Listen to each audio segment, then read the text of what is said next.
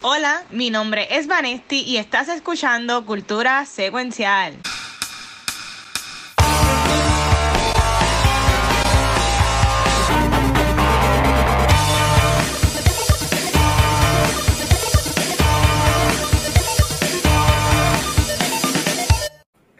Corillo y bienvenidos a otro episodio de Cultura Secuencial. Mi nombre es Vanesti, la cual para muchos yo soy dulce como Candy, pero para otros no lo soy. Pero, Corillo, venimos con un episodio probablemente largo, probablemente corto, pero lo que me gusta es que toda semana es una sorpresa. So, Corillo, antes de comenzar, yo quiero que el Beehive de Cultura se presente. Eh, adiós. Yeah, nada. Aquí está el chizo Wonka. Me gusta el dulce. Y yo soy el Sour Patch Kid de Watcher, Gabucho Ah. Graham. ¿Pero por qué, mío? Porque No. siempre te estoy cambiando las fechas para grabar nuestros episodios. No, bueno, eso, eso es parte de. Eso es parte de. Este. Yo. yo, yo soy el, la- la- el tipo así, así como tenga el guardia al final de la película, así termine yo, muerto, con, la- con el tremendo final que tiene esta, esta hermosa película que, que escogimos para esta semana. Eh, ya casi para Halloween, porque estamos ya, estamos ya en Halloween casi. Ya para mí, ya. Ya yo Ya empecé, ya- yo lo puse en mi Facebook en septiembre. Halloween es Ya. septiembre y octubre. Ya ustedes, ya ustedes fueron a Walgreens y vieron la, ya está, ya están puestos la- los dulces en la, en la, esto, en la Yo anaqueles, tengo la, todavía. la tienda esa que se forma acá de Halloween, um, Spirit Spirit. Halloween. Yo la tengo aquí al lado de mi casa. Yo voy a ir este mañana, pues, no mañana no, cuando regrese el martes por el día Ajá. a comprar todas mis cositas de Halloween. Ok, yo, yo, ahí está, ahí está mejor. Este, Ok. yo, yo, no, no, yo, yo, ustedes saben que yo amo Halloween, so este año vamos a, sí, sí, sabes, yo, yo, yo muero por Halloween. Pero nada, vamos, vamos a comenzar, porque el episodio de hoy promete, y promete que no va a ser tan largo, porque no hay trailer de Spider-Man, y no hay, no hay, y no hay, no hay mucho. Bueno, ahora viene y sale, sale ahora un trailer de Doom, y lo tenemos que ver en vivo. Y By the way, cosas.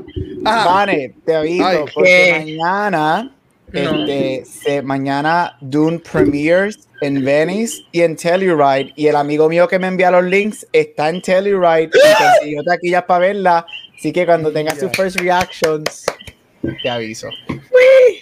Yo quiero que esté buena, en verdad. Veremos No a ver.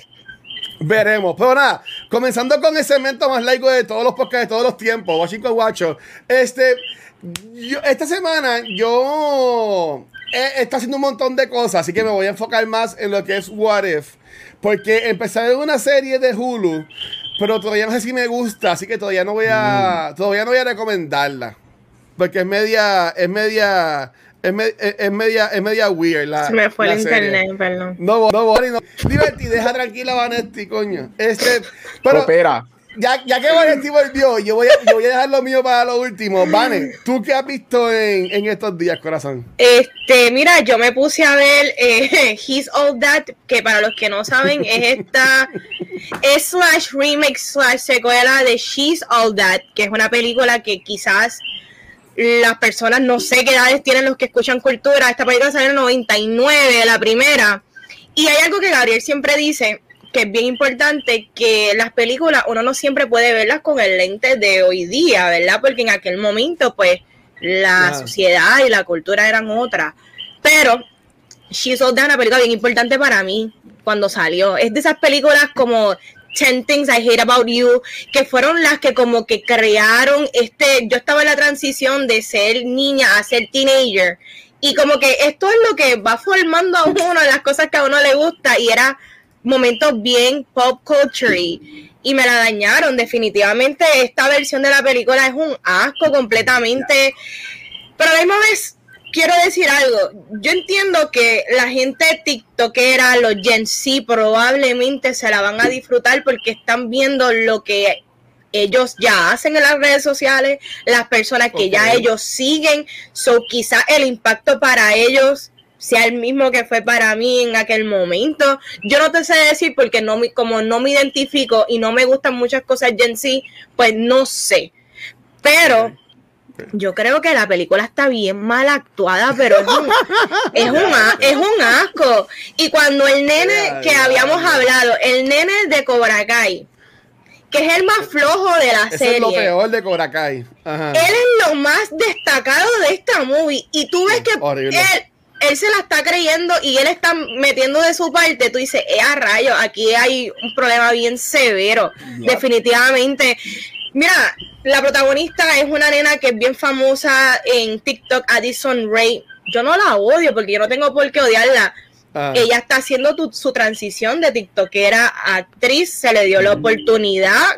Tú le vas a decir que no a algo que es tu sueño. Claro que no, ¿me entiende? Ya no tiene la culpa. La culpa yo creo que son de las personas que decidieron cómo crearon esta movie.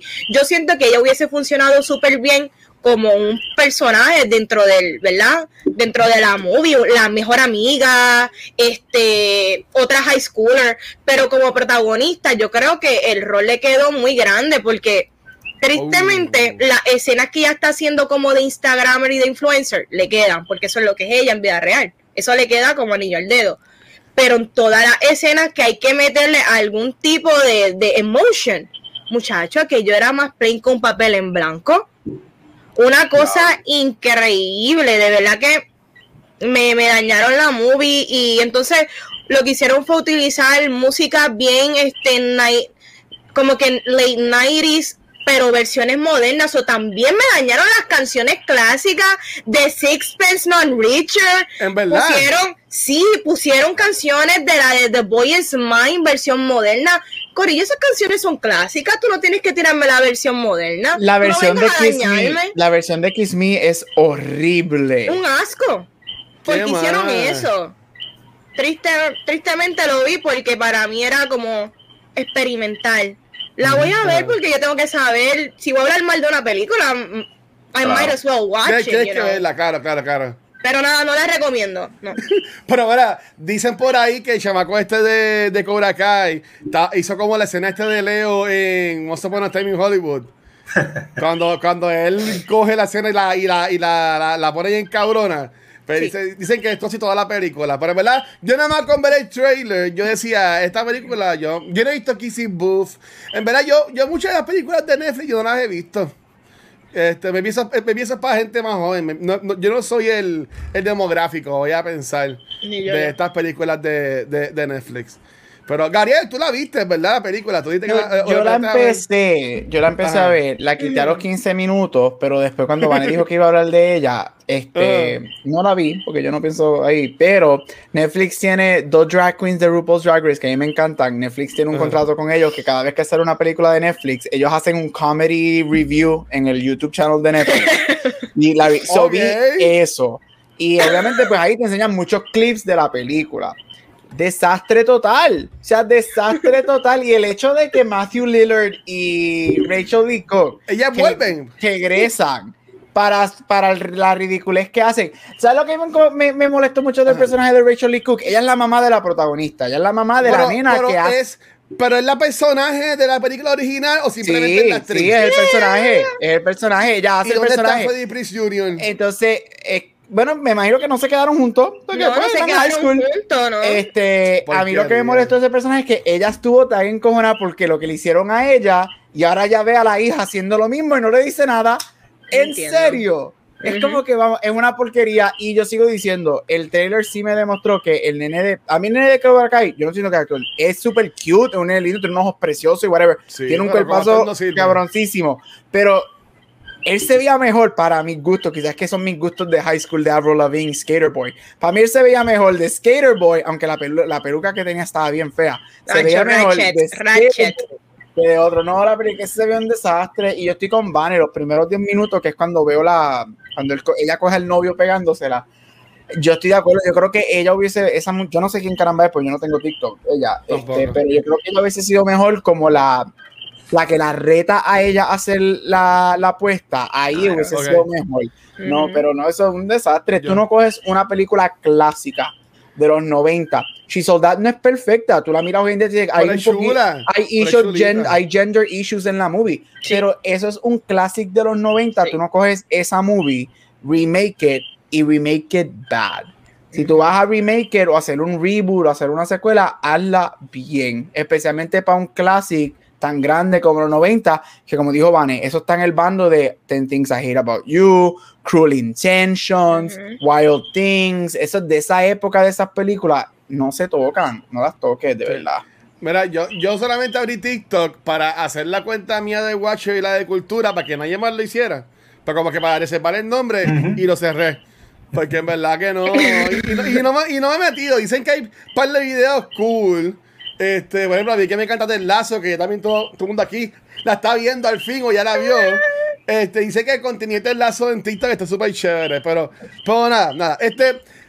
Chizo, ¿tuviste She's Out That o He's Out That o They Are Out That o algo así? ¿No la viste? No, yo to- todas esas películas, casi todas esas películas de famosas de romantic comedy no, no las pude ver en el, en el tiempo ese, que las tengo Ah. para verlas poco a poco, así que no, no tuve la oportunidad de ver esta Pero sí, secuela. pues, eh, pero sí que viste entonces esta semana, bro. Pero mira, pues yo me quedé en guapa también. Yo estaba en Netflix y vi este. Estoy viendo la trilogía de Transformer, War for Cybertron, War for Ah. Cybertron, que yo me quería con sus muñequitos. Y Netflix compró los derechos. Y en la segunda parte, ¿verdad? La trilogía, lo que me gusta es que son seis episodios, que son cortitos. Continúa explicando el lore de los Transformers en Cybertron. Es como quien dice casi un prequel de la serie de los 80. Y da Oh. más backstory de Megatron, que está bien nítido, porque Megatron siempre ha sido el cookie cutter villano. Y aquí Megatron te explican que, que era uno de los líderes de Cybertron, que era un político bastante estricto, pero que la gente lo quería. Así que estaba interesante eso. Y entonces invierten los roles que Optimus Prime al principio, ¿sabes? Que Optimus Prime siempre es como que el líder perfecto. Aquí Ah. él comete un montón de errores y sigue cometiendo un montón de errores, así que me tiene bastante entretenido el remake porque cambiaron la, la historia. Y la calidad de animación la comparo un poco con, con Bad Batch, que es esta animación así medio rara, mezclando 2D con es 3D, pero con, con elementos 2D que está bien nítida.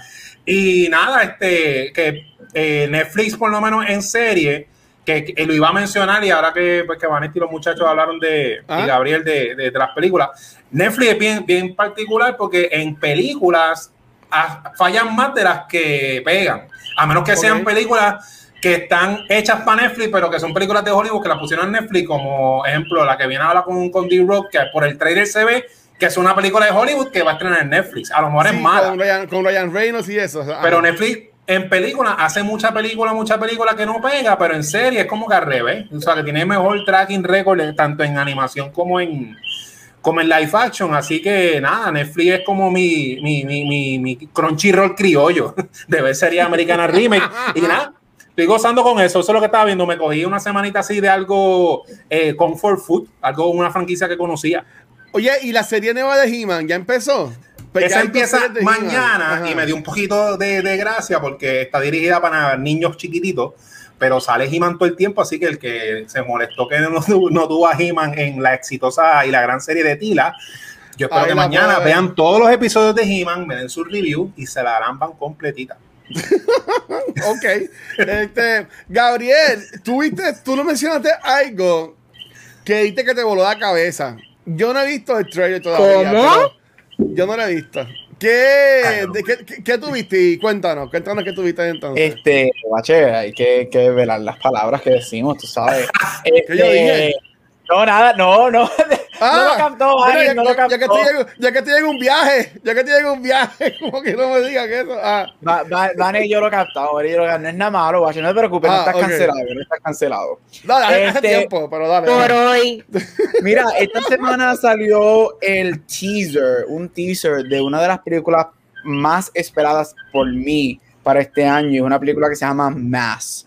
Este, yo he dicho mil veces aquí que a mí me encantan las películas pequeñas, los character studies, los independent movies, y esto es lo que esta película es. Esta película cuenta la historia, no es un spoiler, es porque está en el trailer. El trailer dura un minuto, puedes buscarlo, verlo. Cuenta la historia de dos sets de padres Hola. este, que durante en una tarde se deciden reunirse en una iglesia para hablar de algo y al final del trailer vemos que la razón por la que ellos están ahí es porque uno de los dos tenían unos hijos, hubo un school shooting y es el padre del asesino con el padre del niño que él mató en la escuela. y es en los dos sets de padre coming together para lidiar y sanar eso. De hecho, la última línea a mí todavía se queda cuando le- el papá le pregunta, What do you want to know about my son? Because he killed my son.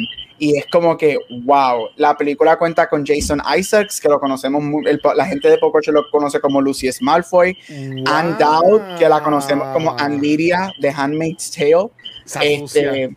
Martha Plimpton, que ella es un Emmy winner, pero el Pop Culture World la conoce como la de los espejuelos rubias de los Goonies.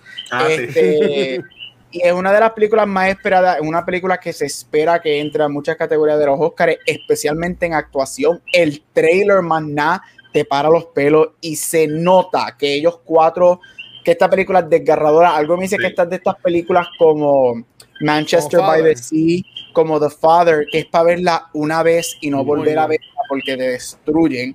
Este, pero yo creo que es una película que por lo que los reviews que estoy leyendo, que es bien necesaria, especialmente si vives acá afuera en Estados Unidos, Sí. que aquí los shootings son a 5 por chavo, Sí. este, mío, que es una película bien, bien necesaria y estoy súper excited. El teaser es para pelos. Sé que la voy a estar pushing muchísimo en los próximos meses. Busquen el teaser si no lo han visto.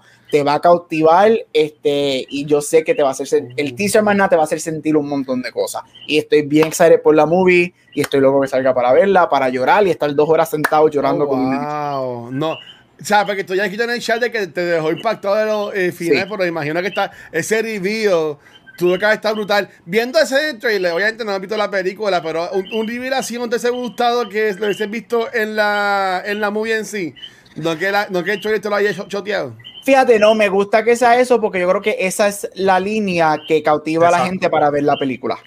Mm. Ok, ok, ok. Porque bien powerful. Estamos hablando de dos padres que se encierran en un cuarto, dos sets de padres que se encierran en un cuarto a hablar sobre cómo el hijo de un set mató al hijo Wow, del otro. Eso, tiene que ser horrible. Yo creo que eso es lo que cautiva a la gente para verla, porque si no va a ser como que para que yo va a ver una película de cuatro personas, una película literalmente es una película de dos horas que yo toda la película es ellos encerrados en un cuarto hablando.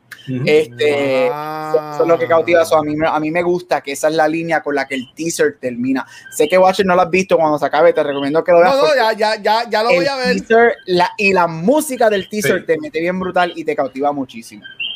Qué cosa más que. Ok, ok, está bien. Está bien, lo, lo, lo, lo voy a ver. Me, me me llamó la, la atención porque tenía. Lo tenía, lo tenía aquí como que para. Pa, como que. A ver si lo tiraba, pero, pero no, mejor, mejor yo lo veo solito. Sí. Y para que después no nos pongan un copyright ni nada, pero yo lo. Porque como cuando tiene música. Pues lo que dices. Pero, pero nada, ok. Y sale, y sale a un Lidia. Que corillo. Así, a- así como convencimos a Vanessa hizo que vieran este, este lazo. Yo también voy a uni- unirme a Gabriel en movimiento de que cuando venga la próxima temporada de Handmaid's Tale, todos la veamos. Ya. Para también hablar de ya. Tale.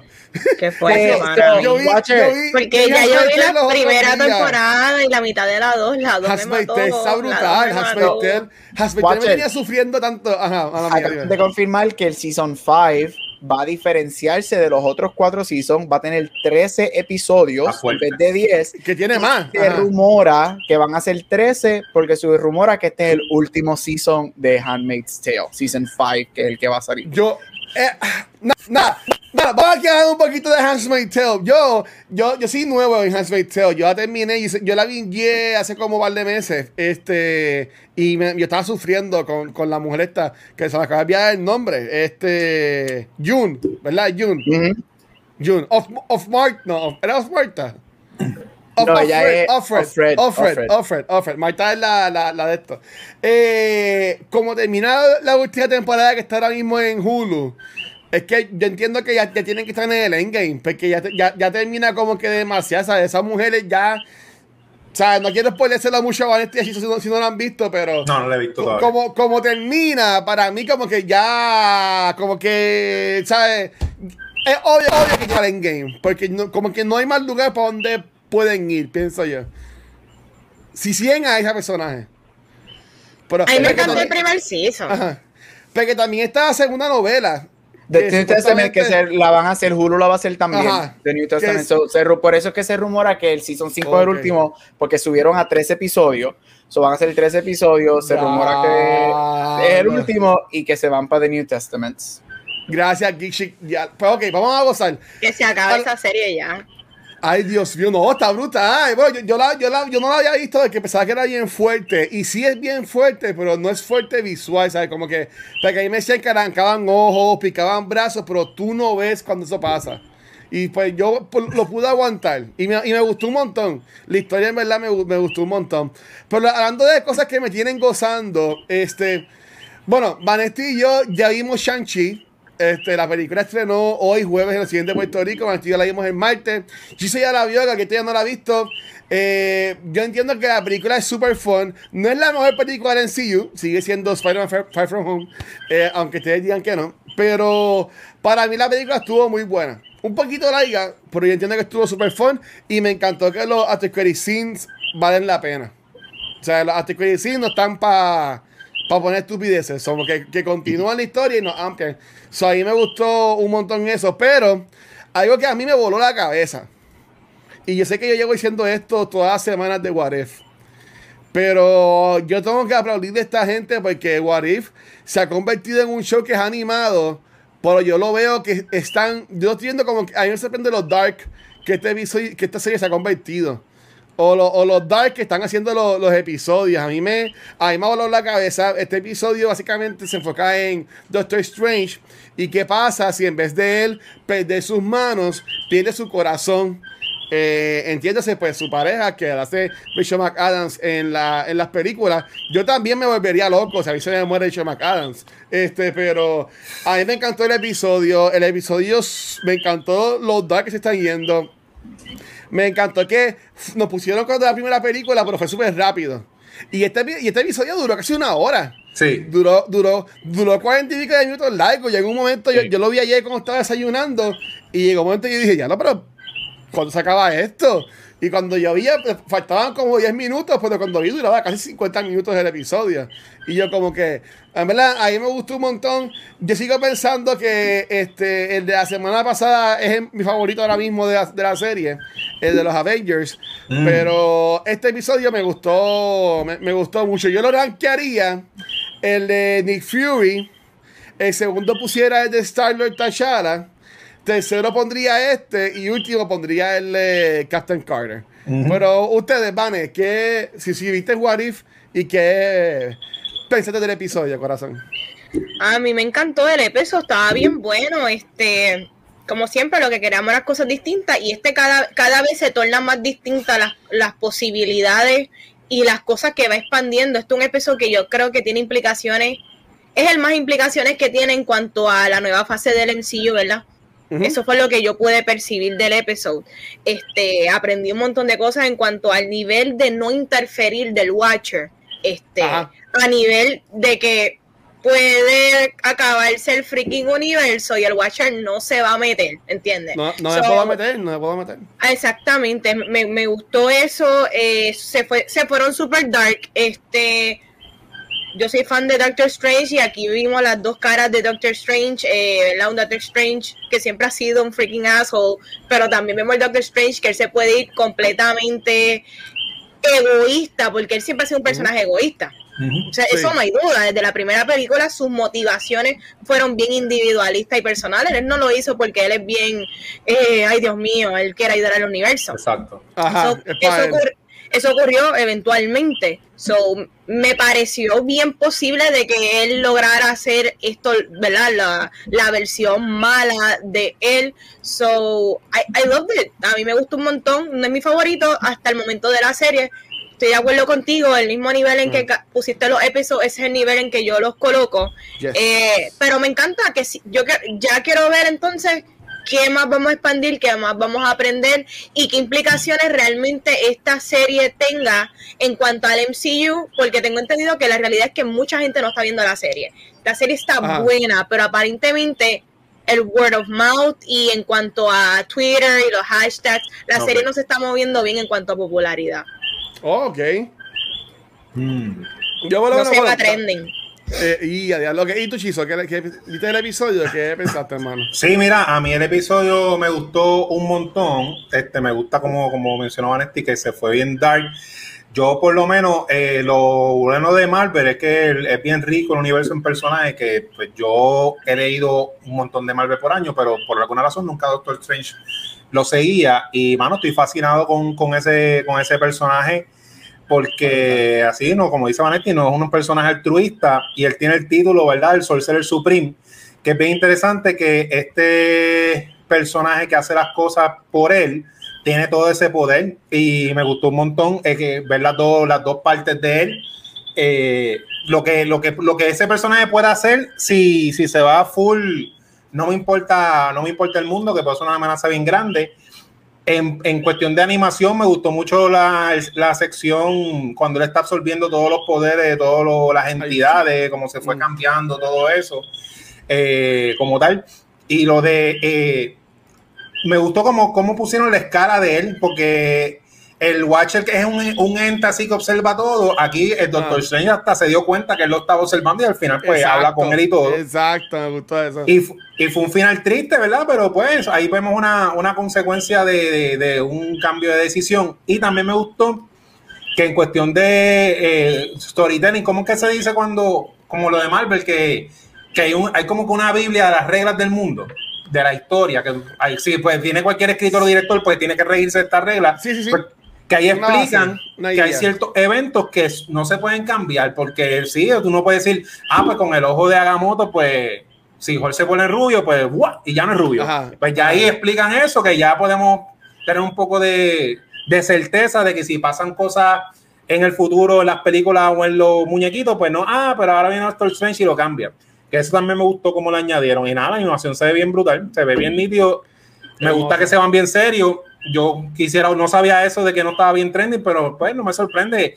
El, acá en, la, en Estados Unidos, porque en Europa y en Japón no, eh, tanto la, la, animación, eso, eso como los videojuegos, la gente lo va a poner como que esos paneles chiquitos y nunca le va a dar la oportunidad. Y esto es animación que yo sé que tú no ves anime y hacemos los chistes de eso, pero watch, esto es anime. anime es historias animadas, pero esto. Pues en, Japón el anime es mainstream, va al cine, hay 20.000 temas. El anime no es solamente Dragon Ball y, One Piece, es esto. Esto que tú estás viendo en What If es lo que hace anima, historias animadas. Y así que me da mucha pena que no se esté viendo porque está bien buena y es canon. Y el Marvel, Marvel Universe está bien pegado.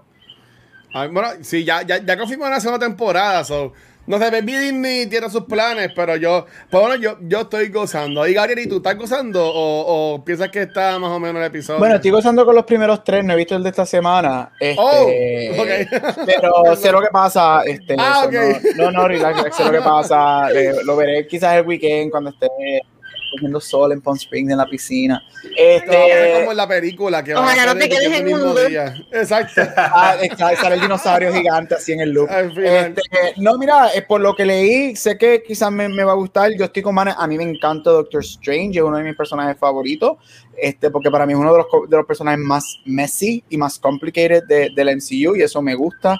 Este, aparte que yo creo que Cumberbatch es muy bueno haciéndolo. Este, yo, yo sé que el episodio me va a gustar, sé todo lo que pasa. No sabía, bueno, no me debe sorprender que el show, como dijo Vane, este, no te está teniendo tanto traction porque Watcher y yo, este, Watcher, yo sé que tú igual que yo, este, y no sé si, sé que Chizo también y, asumo, pero yo creo, creo, creo, que nosotros estamos más en, en Twitter normalmente.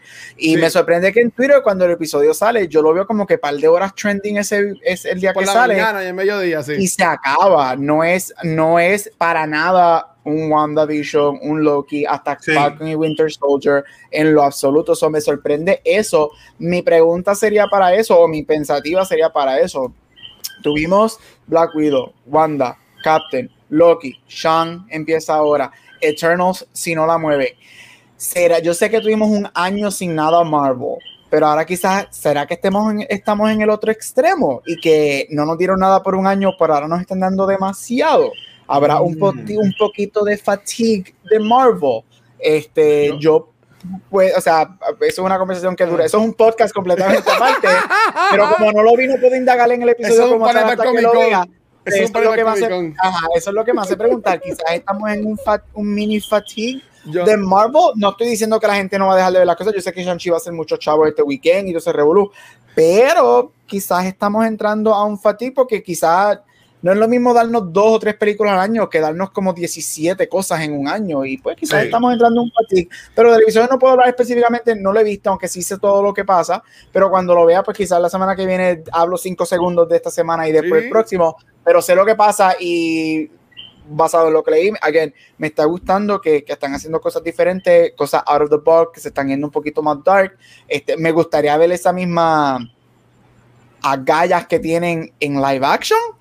Este, y no dejar el darkness solamente para el animated. ¿Qué tal si te vas con el live action y se van así también? Este, pero que eso, eso, eso estaría cool y, y, no tirarlo para un lado, pero eso es lo que tengo que decir a mí, para, para sacar a, los segmentos, eh, según los sites de saber, como dirían por ahí, Shang-Chi está, está inclinándose para 90 millones este weekend a, nivel mundial. Según los lo, este, la gente que ha perdonado y cómo ellos están viendo el weekend. Yo quiero que pase porque en verdad, yo, yo voy a la película. En cuanto a la serie, algo que sí, para apuntar con lo que está diciendo Vanesti, muchos orillos que yo veo normalmente, que si los de Kainofon y otra gente que yo veo, este, de contenido que yo consumo, que como siempre he dicho, es más en, más en inglés. Algo que todos dicen es que, que ellos sienten que a mucha gente no está dando mucha importancia a la serie, ya que no tiene Obviamente es, es canon, porque es canon, es uno de los multiversos, este, esto que estamos viendo, pero que eh, no tiene 100% como que como que eh, lo que pasa en esta serie animada no va 100% con las películas. Aunque sí confirmaron que sí Captain Carter va a brincar al live action, pero como que la gente dice, pues estos, estos son one-off.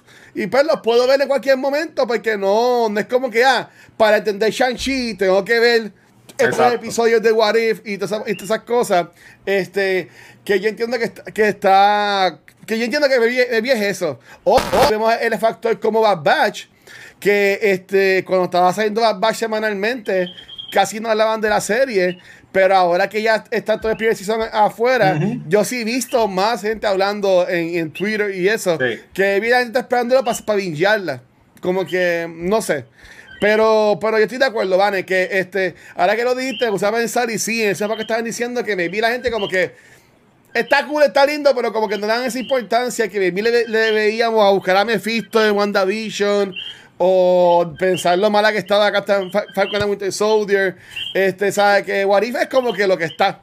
Warif es como que cuando yo voy a comer, que pongo la iPad en la mesa, ay, que voy a ver lo que como, mira, Warif, y me pongo a verla. Pero visualmente, realmente cosa. Y a mí me gusta un, un montón. Que soy. Espero que, que la gente le guste que ya sí confirmaron la segunda temporada. son Vamos a ver. Vamos a ver qué pasa. Este, no, vamos bien, bueno, ya, aunque estamos en los 40 minutos, pero yo siento que vamos, yo siento que vamos más rápido. Yo no sé, yo no sé ustedes. Si me visan cosas mías. Ah, mira, se me este, olvidó decirte que lo hice ahorita. Ah, este, este, soy yo cada vez que Watcher dice que Spider-Man es la mejor película del MCU. Gracias, cabrón. Como que. Candyman. Nada, antes de hablar de Candyman, Vane, ¿qué, ¿qué es la que hay para ponernos a gozar? Bueno, pues vamos a continuar con el programa. Ya casi estamos entrando a la primera hora, pero nada, vamos con el más dulce de este podcast. Y no es el Candyman, pero es por su personalidad, el chizo con los blushes. Yeah, nada, mira, gracias por ese intro a la que le comen los dulces a cualquiera cuando se trata de dar reseñas de películas en el mundo del popcorn, del pop culture. Di su nombre cinco veces y págale un whisky. Vamos allá. Sí, Empezamos Blue Cheese, ¿verdad? Con un fatality a tu aburrimiento. Y es que llega la segunda película en la serie eh, animada Mortal Kombat Legends llamada Battle of the Realms la cual trata de que luego de los eventos del primer torneo de Mortal Kombat, la Tierra ya dominada por Shao Kahn, y no le queda más remedio a Liu Kang que unirse con el corillo de los guerreros locales para enfrentar a los combatientes en Outworld en una apuesta que hizo Raiden en un combate definitivo, mira, para acabar todo esto, que todos sabemos que esto es embuste, ya que los juegos van por 11 en la franquicia. Eh, los suplementos especiales que trae, trae uno llamado God and the Dragon y Battle for Elrion, donde expanden sobre el lore de esta franquicia amada por los gamers. Ahí tienen el primero, Mortal Kombat. La primera película animada de esta de esta serie fue la de Scorpion, que tuvo muy buena recepción, así que esta está bastante esperada por los fans, o sea, yo.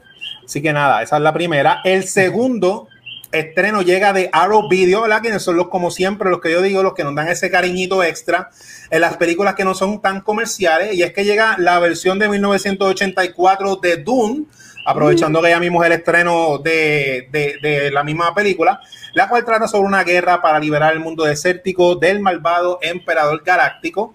Pero ¿qué trae esto? Estas películas de Arrow Video no es tan importante. La película es importante, pero la gente lo que está pendiente de Special Feature es una hizo un restoration nuevo en 4K. Trae un libro de 60 páginas nuevo con contenido, incluyendo esto, pues Vanessa y Gabriel sabrán, ¿verdad? Porque de Doom yo eh, no sé, un glosario del lore y terminología del mundo de Doom. Así que tienes eso en el libro. Trae tarjetas, póster conmemorativo y un documental dividido en cinco partes, hecho en el 2005, eh, dedicado a esta versión del 1985. Así que Arrow Video siempre es premium en los special features nuevos para cuando tra traen película. Pero nada, el estreno grande de la semana es el musical In the Heights, que lo discutimos en el episodio Yeah, 162 de cultura secuencial, el cual es la versión en película del musical del Broad, de Broadway del mismo nombre, en el cual Usnavi sueña con una mejor vida mientras ahorra lo más que pueda atendiendo su bodega en Nueva York, mientras que a la vez conocemos a todos los vecinos de esa localidad. Eh, los suplementos que trae, el más importante en mi opinión, es un documental de 45 minutos que se llama Paciencia y Fe. Y dura tanto porque el documental cubre todo, desde el desarrollo de la obra musical de Broadway, la adaptación al cine y la importancia de los creadores de la integración de representación cultural en esto, en In the Heights. Y trae dos sin addons, eh, menú especial, y trae un submenú que no es special feature, pero es como que un resuelve nítido que te trae el, todas las canciones divididas para fácil acceso de ella, por si la quieres darle play y seguir haciendo las cosas, pues ahí la tienes como si estuviera escuchando el disco. Eh, nada, este Blue Cheese fue rapidito, así que nada, practica tus fatalities mientras visitas las dunas y baila mientras celebras tu cultura hispana en el barrio. Se acabó Blue Cheese. Me encanta. Quería decir algo bien interesante. Mira, la fanaticada de Dune es bien huele bicha. En el sentido, no en verdad. Mira el nivel, tú sabes, como que te critican si tú pronuncias mal el freaking los nombres de los personajes, los ah, sí, planetas, ay, ¿sabes? Es viendo como que tú tienes que saber decir Arrakis, Benny Gesserit, eh, Shani, o sea, tú tienes que saber pronunciarlos bien. Esto es un mundo ficticio de Frank Ajá. Herbert que se inventó en el 63, creo que fue, no me acuerdo en qué año fue. Y al sol de hoy, a ti, si tú te grabas diciendo un nombre más loco, el ataque es Horrible. fuerte. Así que cuidado con la fanaticada de Star Wars, que, que la de un es hasta peor. Yeah. Hacen la cosa. Yep. Qué horrible. Prepárense que lo que viene en noviembre es que sale esa movie. Yo no sé cuándo va a salir. El, el, año que viene, ¿no? Mira, a este paso, lo que es Doom, lo que es Ghostbusters, lo que es Top Gun, que la volvieron a trazar para sí, el año que viene, todas estas sí, películas son sí. trailers glorificados. Sí. Habla, se grabaron. Hablaremos del Chisol Dad 2.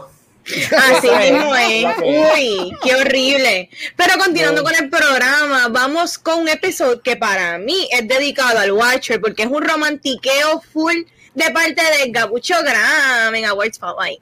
Eso es, vamos para el mambo con las últimas tres películas de los 90 en ganar mejor película. Y comenzamos con mi película favorita, con la película que yo puedo hacer un podcast completo dedicado a ella, que lo hicimos en Back to the Movies. Y es Titanic. Titanic es una película de 1997 basada en el desastre del RMS Titanic de 1912, dirigida y escrita por James Cameron, un director indie que mucha gente no conoce.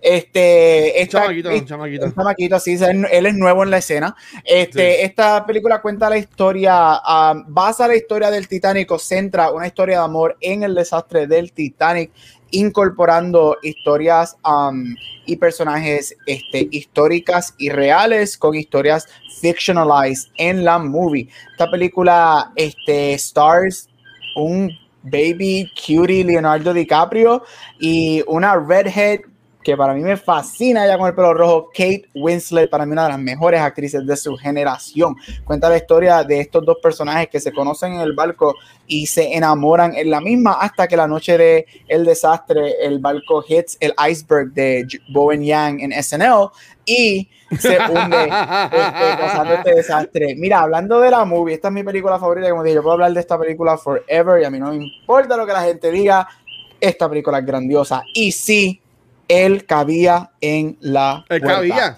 Este, el mismo James Cameron lo ha dicho.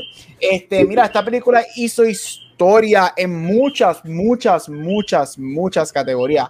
El momento que sale esta película se convirtió en la película más cara en la historia del cine con un budget de 200 millones. Esta Ay, película fue la primera película en la historia en hacer un total de un billón de dólares cuando sale y es la segunda película en lograr 2 billones de dólares cuando la hacen un re-release en el, 19 en el 2012 para conmemorar los 100 años del desastre del Titanic. Esta película fue nominada a 14 Oscars, ganando 11. Esta película está empate como una de las tres películas que más nominaciones ha recibido ever y una de las películas que más nominaciones ha ganado ever.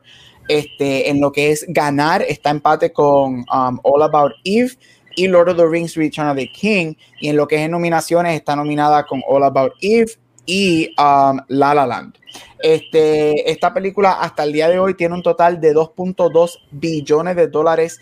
Como dije, ganó 11 Oscars, incluyendo mejor película, director y todo lo técnico. Esta película hace historia, al igual que mm, este, au- autores y directores como George Lucas, por ejemplo, que crea un sistema de innovación técnica cuando él hace Star Wars. Lo mismo lo hace James Cameron con esta película. Esta película hizo el Titanic a escala para grabar la escena en donde el Titanic se hunde. El Titanic original tenía un measurement de 882 pies. Y este la escala que hicieron la réplica que hicieron de este barco fue 802 so por 80 pies no lograron la escala exacta pero este el barco fue hecho a escala. La primera vez que esto sucede para una película que se hace un set a escala. Este la película mantuvo el récord de la película que más dinero ha hecho en la historia hasta el 2010, cuando otra película de James Cameron sale, conocida como Avatar, y rompe ese récord. Por varios meses, Avatar pierde su, um, su spot number one, pero como James Cameron lo conoce por el ego que él tiene, el año pasado, el, an- hace dos años, él volvió a tirar Avatar, luego con una película llamada Endgame, le coge el spot, él tira Avatar en China en un re-release y Avatar vuelve a retomar el spot de la película número uno. Mira, Titanic, para mí Titanic es una de las películas que visualmente, para mí Titanic marca lo que es el cine. La, yo le doy crédito a Titanic, al amor que yo le tengo al cine es por Titanic. Hay muchas películas que yo amaba desde pequeño antes cuando yo fui a ver Titanic. Esa película para mí abrió los ojos de lo que es posible en el cine a gran escala. Como dije, los 90 se conocen por las películas épicas y yo creo que Titanic es una de las películas que cuando tú buscas la definición de un epic film, Titanic es una de las películas que está ahí. Si tú no has visto Titanic y amas al cine, aunque no te guste la película, lo voy a decir, yo no sé qué estás haciendo con tu vida. Titanic está en estreno en Guapa cada dos días, así que puedes verla ahí o puedes verla en cualquier otro lado. Es excelente. Yo no estoy diciendo que es perfecta, aunque para mí sí lo es, porque es mi película favorita.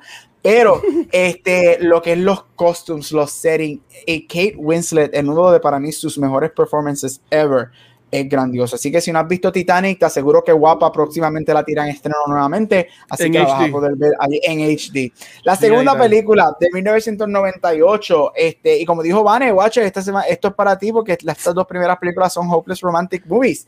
Este es Shakespeare in Love. Shakespeare in Love gana el Oscar de mejor película en 1998.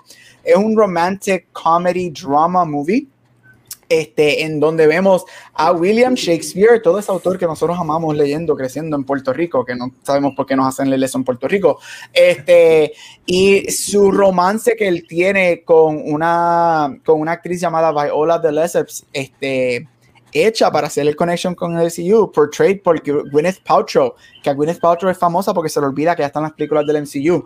Este, esta película coge personajes históricos como William Shakespeare y otros y es él en, en, este romance con ella mientras escribe la famosa novela Romeo and Juliet.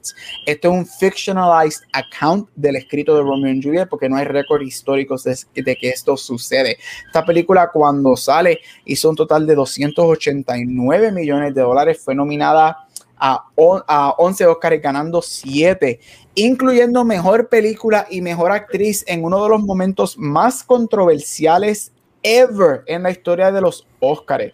Shakespeare in Love le gana a Saving Private Ryan, uno de los masterpieces de Steven Spielberg, una de las películas más critically acclaimed ever, con uno de los openings más espectaculares ever put on film. Este Saving Private Ryan le sucedió lo mismo que le sucedió a Brokeback Mountain, que hablaré con, de ella en las próximas semanas de los 2000, que había ganado cada uno de los premios de mejor película hasta los Oscars y, per, y pierde. Con Shakespeare in Love es cuando nace lo que se conoce hoy en día como la famosa campaña de los Oscars. Esta película fue hecha y distribuida por Harvey Weinstein. Todos sabemos ese nombre por todas las alegaciones que han sucedido con él, pero él es el que crea lo que es la campaña para los Oscars, que lo que es vender ads, lo que es salir y promocionar tu película a grandes escalas. Y él lo logra con esta película cuando le gana al frontrunner Saving Private Ryan. Y Gwyneth Paltrow, que para mí en lo personal siempre ha sido y será una mala actriz, gana el Oscar, especialmente con la frontrunner Kate Blanchett, que también había ganado um, todos los premios de mejor actriz hasta el Oscar. Esta película es un lovely, lovely romance. Para mí, Saving Private Ryan sigue siendo mejor. Yo sí defiendo esta película cuando mucha gente dice que esta película no es buena. A mí me gusta, es un nice, um, hopeless romantic drama. Watcher, esta película es hecha para ti. Si no la has visto, te la recomiendo. Y para terminar, y la última, American Beauty. American Beauty gana, es la última película de los 90. Este, esta es una de las dos, de las 10 ganas, como dije, la década de los 90 se conoce como la década de las películas épicas. Esta es una de las dos que no se consideran en ese nivel de epicness, porque esto es un more subdued drama movie. Esta película dirigida por Sam Mendes, su primera película ever. Ahí lo conocemos por películas como 1917 de hace dos años. Este lo que es la mejor película este, de James Bond. Dios mío, se me olvidó el nombre, la que canta Adele, que Adele ganó el Oscar. Esa misma. Ah, Skyfall. Skyfall, él dirigió Skyfall. Esta película stars este, Annette Bening, Tora Birch, Alison Janney, Peter Gallagher, Chris Cooper y Kevin Spacey, este, como un hombre que va por su midlife crisis este, y pasa muchas situaciones en la movie. Esta película se considera un black comedy drama y una sátira a lo que es el, um, lo que se conoce como The White American Family Dream y mm. cómo eso unraveling sucede. Esta película para mí este, hace un foreshadowing porque la película, el personaje de Kevin Spacey se empieza a tener feelings sexuales por una menor de edad la mejor amiga de su hija. Este, así que pues un mirror a la vida real de él. Este, mira, pero como yo siempre digo, yo por mí que él se queme en el infierno y que esté preso el resto de su vida. Sin embargo, yo siempre digo que él era, él era tremendo actor, uno de los mejores actores de los 90, de los 2000. Esta película a mí me encanta, ustedes saben que me encantan los dramas. Es bien, bien, bien céntrica en eso, and it hits you really, really deep cuando tienes que ver la estructura familiar y cómo las estructuras familiares se, se, se, destruyen por X o Y cosas. Esta película se considera también una de las mejores películas de los 90. Este, y este performance de él se considera como uno de los mejores performances de él. A mí me fascina el performance de él. Es bien triste, pues, que pasa lo que pasa, porque era uno de los grandes.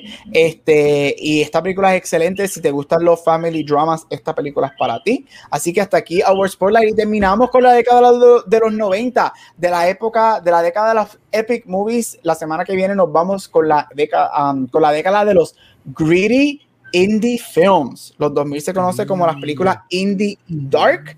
Este, así que los 2000 nos vamos para indie dark. Solamente hay una película que se considera no, dos películas que se consideran épicas en los 2000 y todas las demás son los indie dark gritty movies. See you next week.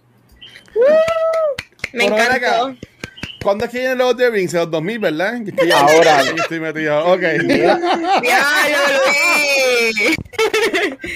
este, Gabriel, me encantó este episodio, pero lo más impresionante es que Titanic, siendo realmente en su core una película romántica es un freaking blockbuster.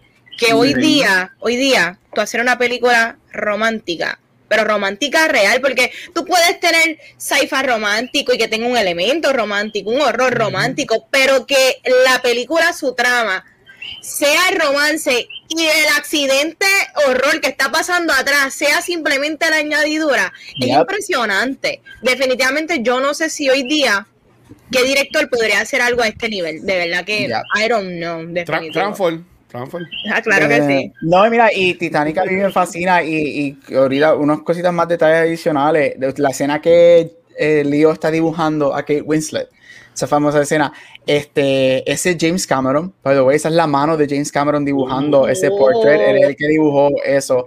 Este, y también los opening shots de todo lo que tiene que ver con el Titanic abajo, esos real footage de James Cameron que él bajó a- allá a... Sí, él, a- él él- bajó... él se él- él se envició con eso porque hizo un documental de Titanic. Sí, y, y al día de hoy, él, él, de hecho, él está luchando mucho por tratar, porque el Titanic en el océano se está desmoronando, pues por las bacterias y todo eso que hay allá abajo. Él está tratando de, de preserve todo lo que pueda. Él va cada varios años y sube lo que Oh, pueda wow. subir para preservarlo, porque ya se estima que los próximos 5 a 10 años van a llegar a bajar y ya el Titanic se cae, o sea, se desmorona y no va a estar este, allá. Y esta película también tiene el récord en la historia del cine como la película que más tiempo estuvo en los cines.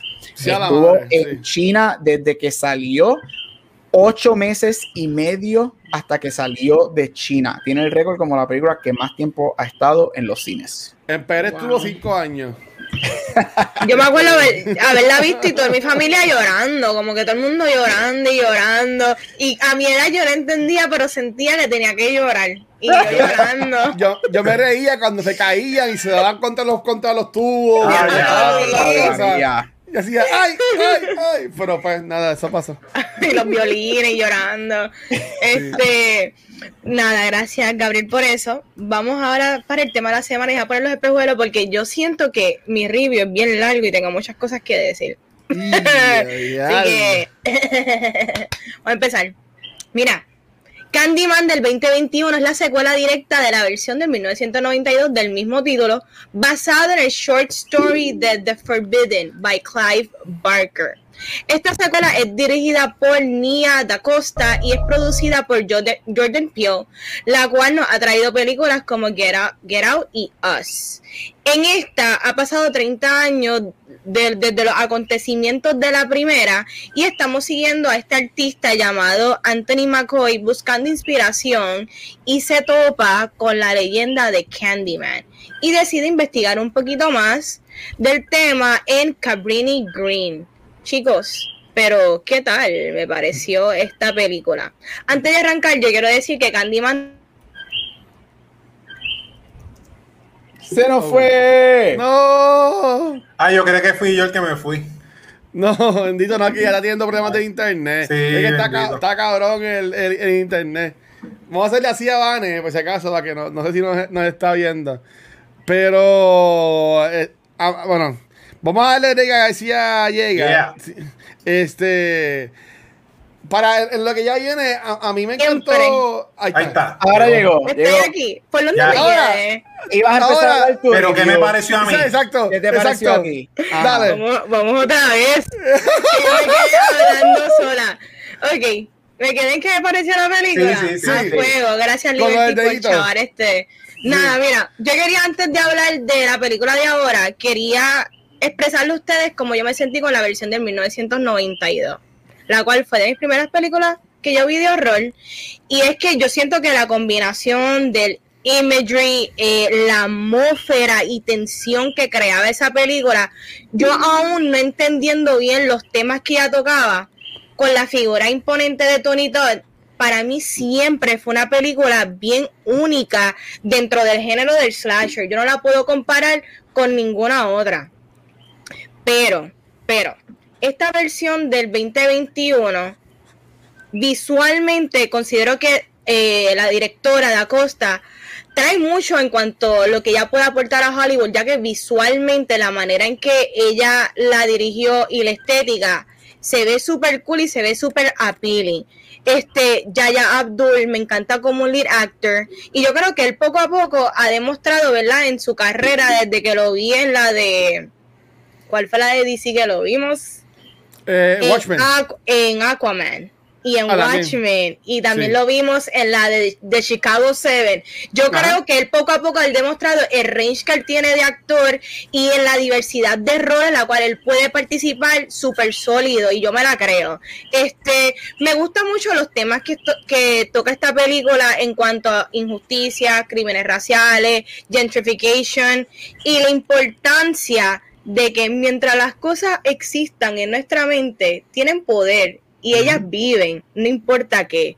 Dicho todo esto, la película tiene un problema bien grave del script y siento que ella trata de hacer muchas cosas y no las hace bien. Eh, mira, siento que la película es abrupta en cuanto a querer ser secuela, en cuanto a querer expandir la mitología del personaje, en cuanto a querer imponernos un Candyman nuevo como lead, pero también tenemos un Hive que también eh, aporta a la película y también como película de horror. Yo creo que la película trata de tocar muchas cosas y por alguna razón cuando ella decide arrancar ya estamos al a la hora de la movie quedan 25 minutos y quiere hacer checkpoint, checkpoint, checkpoint y lamentablemente la película se queda como una idea cool, con unos visuales cool, con unos kills cool, pero siento que querían hacer mucho y me molesto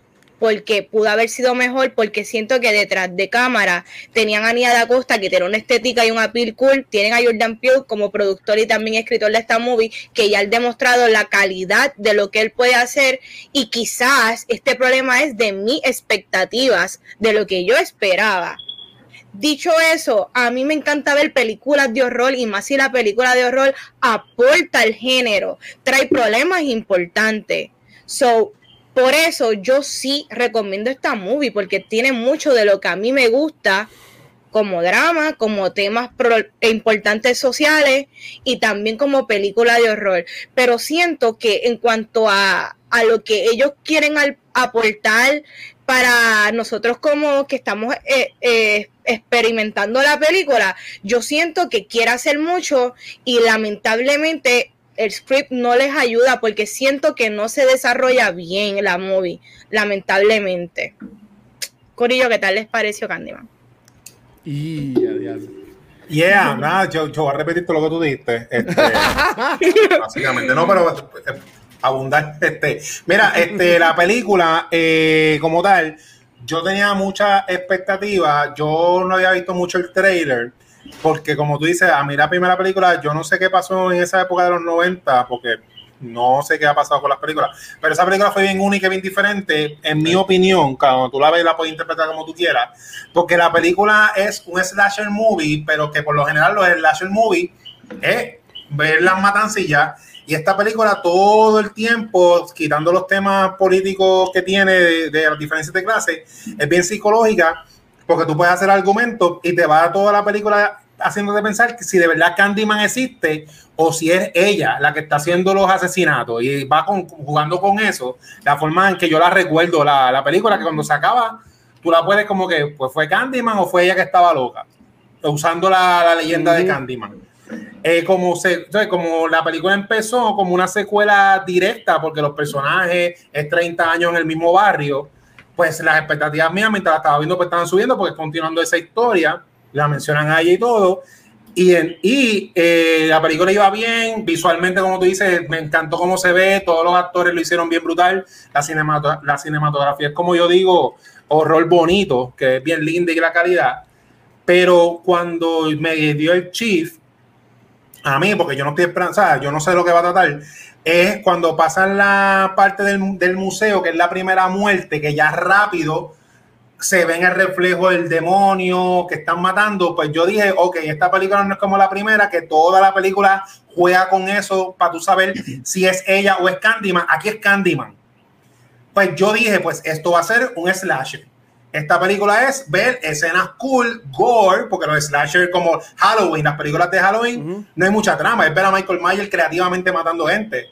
Pero cuando la película se sigue desarrollando, como tú dices, siguen jugando con lo del plot y se sigue, en mi opinión, repitiendo lo de las matanzas sin enseñar nada, porque fue como que al revés. Las películas de horror, para mí que más funciona es cuando no enseñan nada y a lo último te hacen el gran reveal. Aquí enseñaron la matanza primero y entonces las otras muertes no las enseñaron y yo decía, pues, pues, no me está dando nada porque ya yo sé que Candyman en esta versión es un demonio. Y eso fue lo que yo sentí. Eh, y me, me esta es de las que yo digo que de, de, First Watch me decepcionó un poco, pero así como tú dices, cuando la vaya a repetir o cuando vaya a ver las dos películas que la voy a comprar y qué sé yo, como ya sé lo que ofrece, la, la voy a disfrutar por lo que es. Pero sorprendentemente esta película lo que duró es una hora y media y ya casi a mitad de película ya yo estaba como un poco aburrido porque era muy repetido lo que estaba pasando.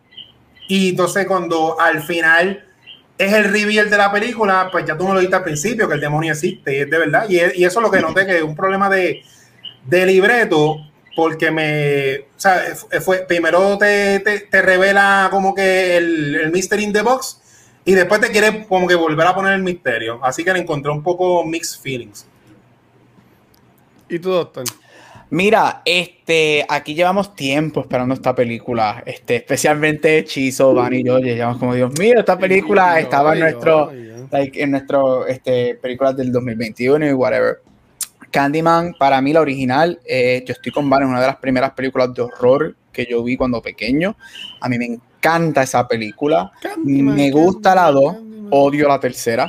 Este, esta película a mí no me gustó esta película para mí fue una decepción bien grande.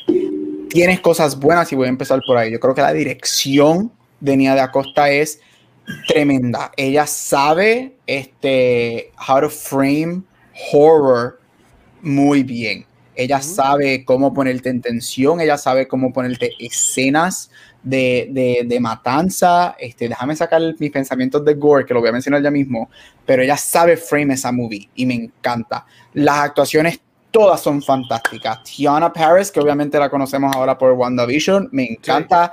Yaya Abdul Mateen, tenía que tener menos ropa y me hacía más contento porque cada vez que ese hombre salía sin camisa era como que diablo, santo, Cristo. Yo empezaba a gritar, yo empecé a gritar en el cine, Candyman, Candyman, Candyman, Candyman, Candyman. Y todavía sigo esperando que él llegue. Él es un leading man. Estoy con Van, él me encanta. Él lo demostró en Watchmen hace dos años como Doctor Manhattan y aquí me encanta y él va a tener una carrera espectacular porque es tremendo. Coleman Domingo, siempre he sido fan de él, me fascina. Las actuaciones de esta película, usted tenga, me gustan. Esas son las dos cosas que me gustan de la película. Nada más me gustó. Yo odié el script de esta movie, no me gusta para nada. Me sorprende que Jordan Peele, que es un co-writer de esta movie, haya escrito algo so weak, especialmente luego de Us y Get Out una de las razones, y me encanta que Van y Chiso dijeron esto, una de las razones primordiales por la que esta película a mí no me gustó en lo absoluto es que Candyman, sí, tú puedes hacer el argumento que la película de Candyman original es un slasher. Porque pues de la manera que él mata y whatever. Pero como Chiso bien dijo, los slasher movies normalmente, la definición de un slasher movie es que tú ves el excessive killing en una película. Candyman la original no es eso. Candyman la original es un mythos story de black culture que el asesino no sale hasta los 40 minutos de la primera película. Él no sale hasta que sale en el parking lot, cuando ya lo ve por primera vez a los 40 minutos. Yo odié que en esta película ellos transformaron lo que para mí, en mi, en mi mente, cogieron esa mitología y lo convirtieron en un full-on slasher odié eso. A mí eso a mí no me gustó para nada. Esta película trata de juggle muchas cosas. Again, yo no soy, yo no soy negro, yo no soy un black person, yo no puedo, yo sé que mucha gente le gustó ciertas cosas. Yo estaba hablando con un par de compañeros míos que son black, y estábamos hablando de la movie, y yo, ellos, muchos de ellos estaban de acuerdo conmigo que la película tiene los elementos para hacer una película excelente. Pero uno de los detriments más grandes de la movie es que la película es tan y tan corta que no se desarrolla nada. La temática de gentrification no se explora. La temática que sale al final de Race de los policías de la nada no tiene, eso no tiene un setup, eso nunca salió en la película. Exacto, Este, yo odié, odié, bueno, esto es para el garbage ahorita, pero hay una escena en el medio de la película que yo la odio, que no tiene que ver para mí nada con la movie. Yo salí bien decepcionado, era una de las películas que más yo esperaba. Este, yo volví a ver la primera después que la había visto el día antes, este, cuando vi esta el otro día, porque tenía que sacarme el bad taste. Para mí fue un mes bien, bien grande y salí bien, bien decepcionado con esta movie, de verdad. Bien decepcionado.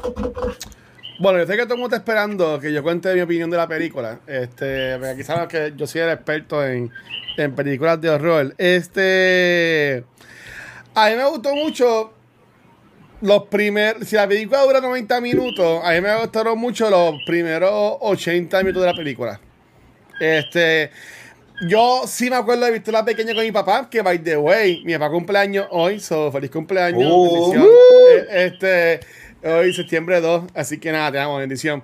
Nada, eh, mi papá le encantan estas películas. Este. Yo, espero que no me haga verla de nuevo el domingo cuando lo, cuando lo vaya a ver. Este. vamos a ver Chang-Chi mejor, papi. Yo la veo otra vez, no, no, no me preocupa. Este. Y, y me acuerdo, pero obviamente ustedes saben más de esto de slasher, whatever. En el caso mío, que yo soy como que el más aparte de esto de horror, a, mí me, me, gustó por, por cómo lo trajeron el siglo XXI, lo de identification, lo de, lo de este racismo. Me gustó que básicamente todas las personas al cuales Candyman atacaba eran personas que le habían hecho algún tipo de mal este, a alguien antes. o como que justificaba la muerte, yo lo veía así. Este yo, encontré cool que básicamente tú no veías al Candyman porque la gente se ponía a flotar o como la reportera se pone a la, la, tiran contra el espejo y la tiran y tú, tú lo ves a él en el reflejo, pero tú no lo ves a él como que haciendo la acción con la persona o lo que sea. Este, eso yo lo encontré súper cool. Este, y por ejemplo, a mí que yo odio el gore, me encantó que no fue muy gore la película.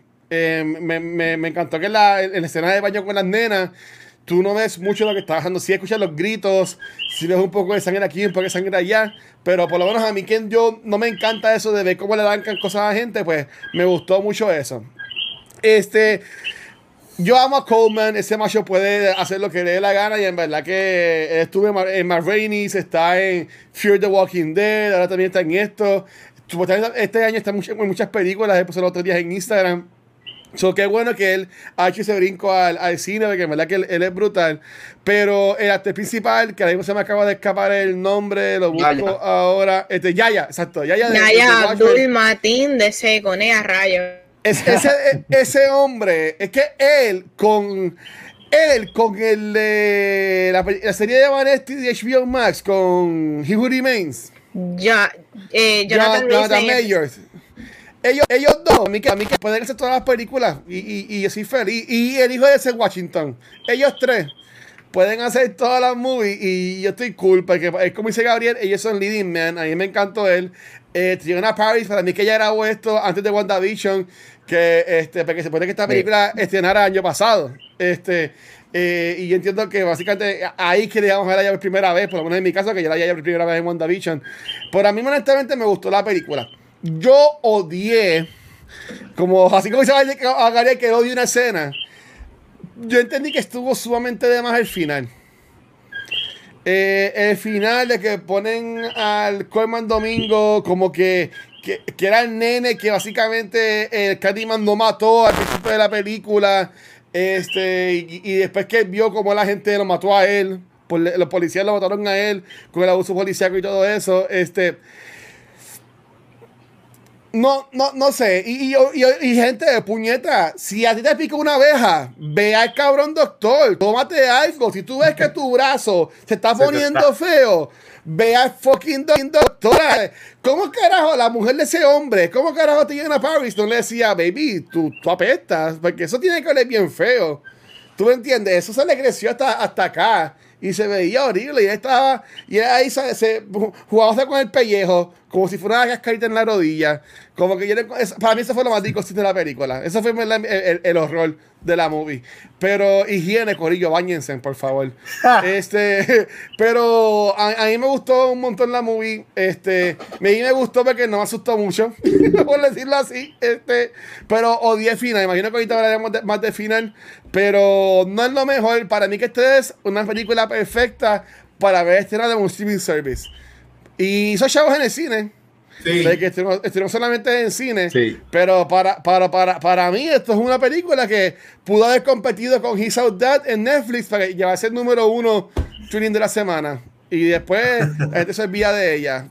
Pero, para, pero Candyman no es un superhéroe, que así que yo pienso que lo querían poner a lo último. Y para mí como que lo dañaron.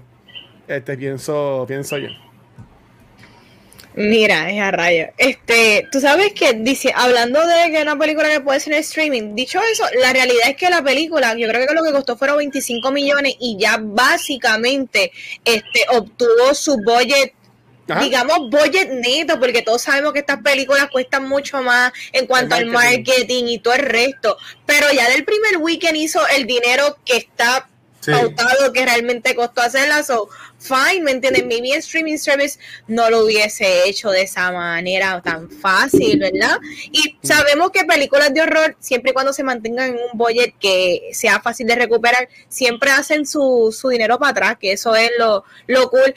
Y mira, hablando de Nia Costa, qué bueno que ya se estrenó como directora en una película de horror porque siempre, yo creo que la película de horror eh, es una buena manera de tú demostrar estéticamente lo que tú puedes traer, qué tipo de actuaciones tú puedes eh, sacarle a los actores, porque una película de horror para mí, para ser creíble, tú tienes que vendérmela, tú tienes que venderme los scares, tú tienes que venderme la atmósfera, tú tienes que venderme eh, cómo tú construyes, porque una película de horror tú tienes que construir todo y para mí una película de horror no es fácil de hacer y que le dé miedo a por lo menos a tres de este programa que son este bien hardcore fans se necesita. Y para mí esta película como película de horror no funciona, pero antes de hablar de Top y Garbage, yo quería hablar de uno de los temas que a mí me encanta que explora la movie y es en cuanto a la leyenda de Candyman, que es bien importante que si él existe y si la voz continúa y si usted lo dice, pues él sigue vivo y él tiene mucho poder.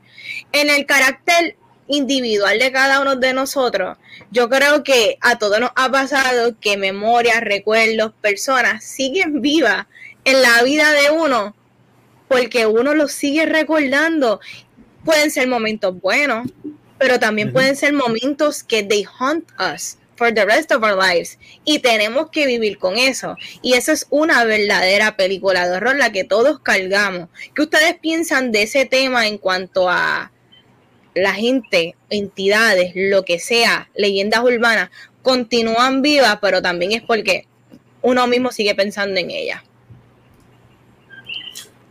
Sí, no, eh, eso básicamente es lo que, lo que, lo que es el horror. Eso de los cuentos está bien brutal. Este, estamos en el 2021, ¿verdad? Que está, hay mucho conocimiento en cuanto a las religiones todavía, pero todavía hay gente que dice, mira, no menciones el diablo, con eso no se relaja, o no juegues Ouija, o qué sé yo, qué sé yo. Así que sí, e, eso, eso es bien, está bien latente lo de la la superstición, el urban legend, la famosa llorona, que en todos los pueblos hay una, que si se mató a alguien ahí en la esquina y tú pasabas a cierta hora está más frito. Así que sí, eso, y eso es parte del horror como tal, el, el, contar lo que pasó una y otra vez y una y otra vez, que eso de Candyman me gusta, y lo que me gusta de Candyman como tal, como, como franquicia, como marca, yo me acuerdo en los 90 cuando eso estaba este, y no había TikTok ni nada, que la gente decía, diablo, pero tú, tú, tú, lo has dicho, lo, el nombre de cinco veces en el espejo, y hay gente que es legit.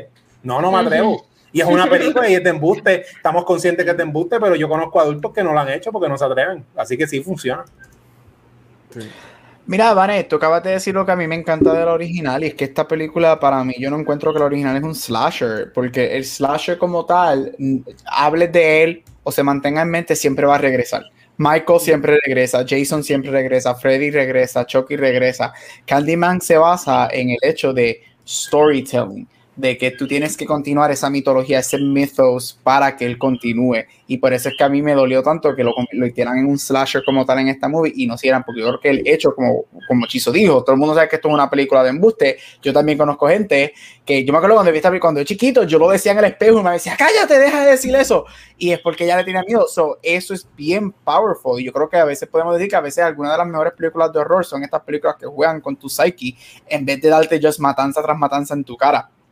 No que son malos, porque hay películas que hacen eso son buenas, pero a mí me encanta esa idea de, de que el mythos y el storytelling es lo que mantiene vivo este, esa historia, esa leyenda urbana, lo que sea, pero se mantiene ahí. Pero digo que a mí me encanta esa idea y por eso es que digo que esta película tú tenía, cuando salga yo la, la, veré otra vez porque yo sí por, por, esta película tenía todos los ingredientes para hacer una película excelente, para estar, sí. para estar al nivel de Get Out, de Hereditary, de Oz, de Midsommar, que son películas grandes, de Babadook, que son películas grandiosas que han salido en los últimos 6, 7 años de horror, y no lo hizo, y, y a mí me, me, a mí me hubiese gustado que se mantuvieran ese mythos de storytelling, este, y de word of mouth para continuar esa leyenda, porque eso, algo de las cosas, para mí eso es lo que lo hacía a él tan terrifying.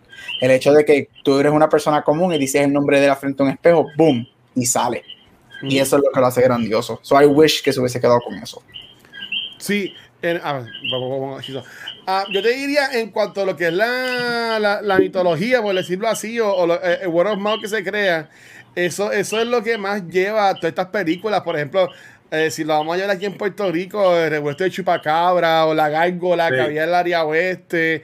Este, yo siempre me acuerdo cuando estas películas estaban, que fueron en, en los 90, para mí, eh, también fueron que estaban en el huracán George, estos huracanes, que uno, yo, yo era uno que siempre estaba jugando en la calle eh, con mis vecinitos y eso, y, y, siempre estaba la noche esta, que se ponían a las cuentos de misterio, y venía el vecino, el vecino viejo que vivía aquí 100 años atrás y cuenta una historia, no, que en esta casa murió gente, y cosas así, que, que eso es parte de, de como quien dice el no hay que llamarle ciclo de vida, pero eso es parte de, de, de crecer, el, el, el, estar con gente que, que lleven este mensaje y aunque sea real o no, la gente se lo, se lo vive y la gente se lo cree, ¿sabes? Como que eh, uno dice va a joder lo de Candyman, pero yo estoy súper seguro que cuando chamaquito yo nunca hago yo no lo hubiese dicho. Uh -huh. ¿Tú me entiendes? Ahora yo digo porque ahora yo, obviamente eso es una película y, y, y, y no, no, es de verdad, espero yo. Este, pero, pero, este, bueno, de algo tiene que sacar la información. Inténtalo, este, inténtalo esta noche y nos dejas no, saber. No, Candyman, Candyman, Candyman, Candyman, Candyman. Este,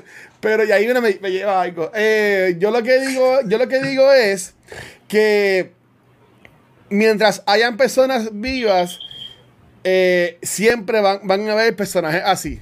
Ya sea personajes para bien, personajes para mal, ya sean este, monstruos, demonios, este. Porque esto, esto puede sonar bien feo, pero a, así mismo como la gente puede hablar de Candyman, de que si, si existe o no, así la gente puede hablar de, de Dios y cosas así por uh -huh. el estilo. ¿Tú me entiendes? ¿Sabes? Como que. Que eso, pues, eh, todo se lleva por un word of mouth. La diferencia es que uno es un edificio y otro es por ahí en la calle que se, que se lleva. Este, pero yo entiendo que mientras hayan personas, siempre esto, esto, esto, este mito siempre va a estar. Y es algo cool. Y es algo cool. Y, y ya quisiera ver cuál va a ser el chupacabra de mi sobrina. ¿Tú me entiendes? ¿Cuál va a ser el, el cuco de por debajo de la cama o de las escaleras de mi sobrina? So, pues yo entiendo que eso está chévere. Ver, ver qué aspecto va, va a tocar eso. Muy bien. Bueno, pues vamos a empezar con lo que es el top y garbage. Yo voy a arrancar hablando con mi garbage de la movie. Como ya había dicho, pues el script, el script eh, yo considero que está mal construido o simplemente no te da la oportunidad de tú desmenuzar los distintos temas que ella desea explorar, que ya hablé en el review y como todos estamos de acuerdo, quiere tocar muchas cosas, quiere ser secuela, quiere tocarte también el tema de la primera, quiere añadirle a la mitología y también quiere ser una película de horror slasher sin enseñarte la escena visceral, pero tampoco te da mucha historia que llene. So, básicamente es una película corta y un poquito vacía con todas las posibilidades del mundo y por eso es que es garbage. Comparación con otras películas, probablemente le gana, pero las expectativas que habían y, y todo lo que tiene detrás de cámara que pudo haber sido es lo que la hace floja top. A mí me encanta el street art, a mí me encanta el imagery, este, la estética de la película, los movies, una película que está basada en, el arte en Chicago, en estos eh, art galleries, se vio bien bonito, este, la manera experimental que trataron de hacer él con lo del espejo y la puerta y se abría, a mí me encantó cómo se veía. Y eso son cosas que adaptaron de la primera, porque la primera el arte que se veía era también espectacular y, la manera en que estaba construida. Y aquí pues se ve mucho más glossy, mucho más 2021, ¿me entiendes? Se ve súper. So, yo siento que esa parte se adaptó bien en cuanto a la estética, los mopeds. Esto de que trajeron de los mopeds de la movie, súper cool. Súper cool de la movie. Otra cosa que para mí es un garbage es la exposición o aquí hubo mucho diálogo de exposition en cuanto al personaje que a ustedes les gustó, como es que es del apellido Domingo. Este, mira, eh, él, actuó súper bien, pero él lo utilizaron simplemente como un personaje para traer exposition. Explicarte. Para explicarte la movie, para que al final él, yo no quiero gentrification y yo quiero invocar los demonios de Candyman, porque no quiero que más, nadie más haga esto. ¿Qué es eso? Eso no es realista en ningún. Mira, ni por más que yo odie a la gente que están haciendo las cosas en Rincón o Isabela, tú te crees que yo voy a invocar a, a Yemayá y a todo el mundo para que no tan solo joda a la gente inocente, también jodan los malos, los buenos y también se me vaya mi abuela enreda. Tú eres loco. Es un disparate. Eso es un disparate. Tu nivel de egoísmo es que me mate a mí, me mata a todo el mundo, pero aquí yo no quiero gentrification. Es un disparate. Sorry. No, no, este, hablando de nada, ya terminé. ya yo hablé del tópico. ok, dímelo, Chizo. pues, mira, el garbage yo me acordé viéndola en el cine y le dije, mira, ya tengo el garbage. Este, y fue la escena. Como la película te está llevando por unos caminos y te está dando unos setos. La escena garbage para mí que me perdió, que ahí me aburrí, ya estaba mirando el reloj para que se acabara, fue cuando entran las muchachas al baño y está el seto de que van a decir lo de Candyman. Pues yo dije, aquí este es el set piece de que vamos a ver tripa gore, porque esta película no hay nada, lo que hay es esto. Y se salió una y están las nenitas y aquí vamos a ver, olvídate, este cuarto se va a convertir en rojo y no pasó. Y yo dije, diablo, esta película, pues, pues, ya ahí me aburrí un montón, me perdió porque, como dice Vanetti, los temas súper importantes, que lo que yo voy a decir ahora no tiene que ver con los temas, porque los temas son bien reales y que soy el, el identification y todas esas cosas.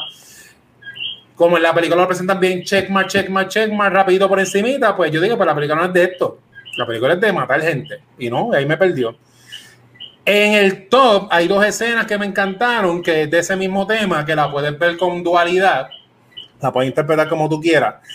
Eh, una de ellas es la de la crítica, cuando la matan, que la escena va paneando para lejos y tú ves el edificio, todo el mundo haciendo sus cosas.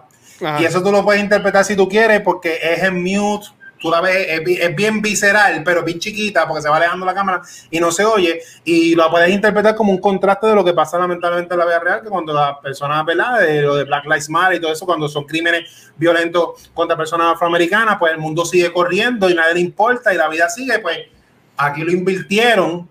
Lo vi como algo cool, artístico, de tema, de poder. Y la otra, volví y digo, me gustó esto porque lo he visto no es que, o sea, no estoy criticando a nadie, pero lo he visto. Cuando la crítica le dice a él, sí, tú eres un artista que estás expresando con tu arte la crítica social gentrification, pero eres de estos artistas que se quedan en las partes pobres a propósito para poder holgazanear y no hacer más allá más que exponer tu arte por tu ego. O sea, tú no estás tan pendiente al problema, sino que estás usando el problema como tema de tu arte y lo vi así porque en la escena cuando en las noticias ponen el crimen violentísimo que pasó, es lo que está pendiente y pompeado es que dijeron su nombre. Y hay, lamentablemente, gente que hay una persona o pasa una tragedia grande que yo me, es tan shocking que yo ni le doy rich ni la comento y a la media hora hay un dibujo hecho. Y yo dije, diablo, qué brutal, pusieron eso en, en la película. Y eso para mí fue un buen top. Ok. Mira, este, voy a empezar con el top. Como yo ahorita, la dirección y las actuaciones son fantásticas. Este, A mí me gustó, como Vane dijo, todo lo que es el, el, animated stuff de la movie, grandioso. mí sí me gustó muchísimo que trajeron a la actriz de la original, que es la mamá de él. Este, ella me encanta, she fit right there. Este, me, me, me encantaron todos los notches a la original porque yo creo que sí, esos están bien hechos y puestos durante la movie. Este, ¿qué más me gustó de la movie? That's it. No. That's it. Que odié, odié Garbage. Este. Este, ¿qué cuánto tiempo tenemos? A ver, este, mira, Chizo la dijo, la, a lo que yo me refiero ahorita dije que yo odié a mitad de la película en la escena de las muchachas en el baño. Esa escena yo la detesté, la odié, yo estaba molesto, yo físicamente me incomodé en la silla porque estaba tan molesto con esa escena.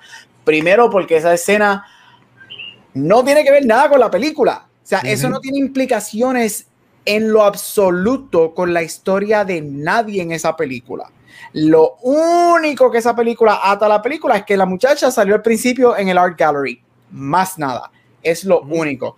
Esa fue la escena que yo dije, aquí fue, ahí dije, diablo, en verdad lo convirtieron en un slasher innecesaria, no tiene que ver nada. A mí yo la, yo detesté esa película y odié, odié, odié el final de los policías.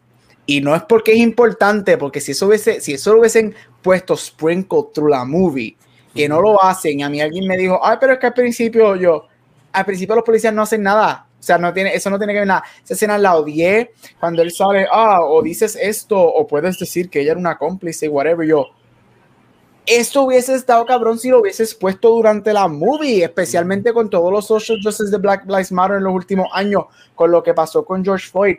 Pero no tiene sentido, no tiene sentido en lo absoluto. Odié, odié ese final, ese transference de que vemos a todos los Candyman cuando él está caminando por el auto, hasta que vemos al original que nosotros conocemos al final. Yo me quedé como que, o sea, y, es bien triste porque lo sigo diciendo, ya es la tercera vez que lo digo, los elementos para que esta película, esta cabrona, estaban ahí. Porque una película de gentrification hubiese sido espectacular. Una, una película de police brutality con, con Candyman de background hubiese sido brutal. Pero aquí nada, nada was developed. Y yo creo que el garbage, esas dos escenas, lo que es la nena en el baño y lo que es el police al final, lo odié, lo odié pero que me dan, me de, lo poquito que sí me entretuvo de la movie, estas dos escenas me destruyeron la película. Sí.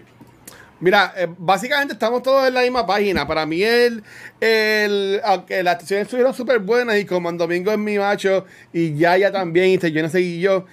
Y el hermano de Teyona en la película también súper cómico y súper chulo, este personaje de él. Este, a mí me encantó lo de lo que ustedes dijeron de, la, de los mopeds de, de eh, de las sombras, básicamente. Este, eh, yo me quedé porque me habían comentado que básicamente los créditos como que se contando historias y los créditos cuentan, este, yo después llegué a internet y cuentan los, los, las historias de los otros Candymans. Así, así por el estilo. estuvo también chévere eso. Eh, para mí el garbage, como yo comenté, es el final de la película. Además de que el tipo, el higiene horrible, se le, se regó hasta acá y toda cosa horrible, le pican la mano, le meten esa pendeja ahí. Tú no, tú no, la, no te explican si él está mudo porque no puede hablar, porque como que está llorando, pero, o que tiene la boca tapada con algo, porque después él habla, y después le dice, he's dead, cuando ella le, estaba este, acuchillando al personaje de Coman Domingo. Pero lo de los policías, como hizo Gabriel, yo dije como que esto está en Aeros Place. Esto lo, o sea, y se escucha bien feo lo que voy a decir, pero como que eso lo pusieron por, por lo de Black Lives Matter y, y, todo esto. A mí me ha encantado que donde toda la película, como dijo Gabo, eso lo hubiesen puesto, por ejemplo, al principio con el nene. Que nene sí tenía miedo a los policías, pero que lo hizo eh, eh, más, más, visceral, por, por, decirlo así. Yes. Cuando, cuando muere, cuando mueren el, el dueño de Gallery con la novia chamaquita al frente de la pintura de él, que los policías, dame una escena corta de los policías interrogando al personaje de Yaya. Eh, y también cuando muere también la periodista, la periodista, porque aquí tuvo que haberlo visto a él también.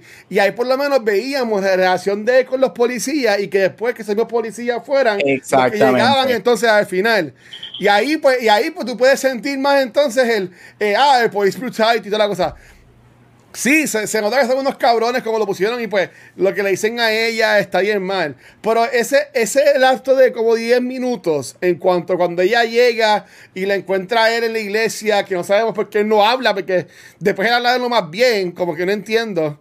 Este, eso como que no, no, no me encantó. Y otra cosa que a mí yo no odié, pero que para mí estuvo como que medio, hay que move on Sabe, sabemos que el actor, el actor original eh, eh, es el tipo de pesadilla de mucha gente. Tony Todd es el tipo que mucha gente no puede dormir cuando lo ve y almuerza con él durante el día y sé que siempre come solito, bendito. Pero yo, yo diría que no me lo tenías que poner. ¿Sabes? Él no tenía por qué salir en esta movie. ¿Tú me entiendes? Pónmelo como uno de los dibujos que él hizo en los artes. Pero que al final de la película, el que se viera fuera él. Como que, ok, el personaje de Yaya, ¿qué pasó? Se convirtió entonces en Tony, en, un Tony DH como en las películas del NCU, como que para mí eso como que no, como que no lo entendí, ¿sabes? Que de seguro van a hacer secuelas, como dijo Vale, esta película ya, ya hizo los chavos. Sí. O sea, este, pues, pues ya, ya no puede salir porque ya, ya se convirtió en, en, en, Tony Todd. Así que ahora, Tony Todd va a guisar como está guisando en The Mandalorian, que hizo a Fred hace 50 años y ahora Todd Gordo está otra vez un, un, movie star. yo, como que, ajá. Yo tengo un, un, yo tengo un, bate, un bateo, un, un, ay, ¿cómo se dice? Un counterpoint para eso. Me la vas a batear. Yo creo, yo creo que lo sí puedo ver lo que estás diciendo y yo eso I blame the script porque está bien mal explicado. No es que está bien mal explicado. no, no, es que no original. No es, que, no es que está bien mal explicado, es que no está explicado. Eh, eh, no, es el este Candyman original. Si se ha sido el Candyman original, pues ahí yo te lo puedo comprar. Pero ¿por qué lo ponen a él? Pero yo no. Él es.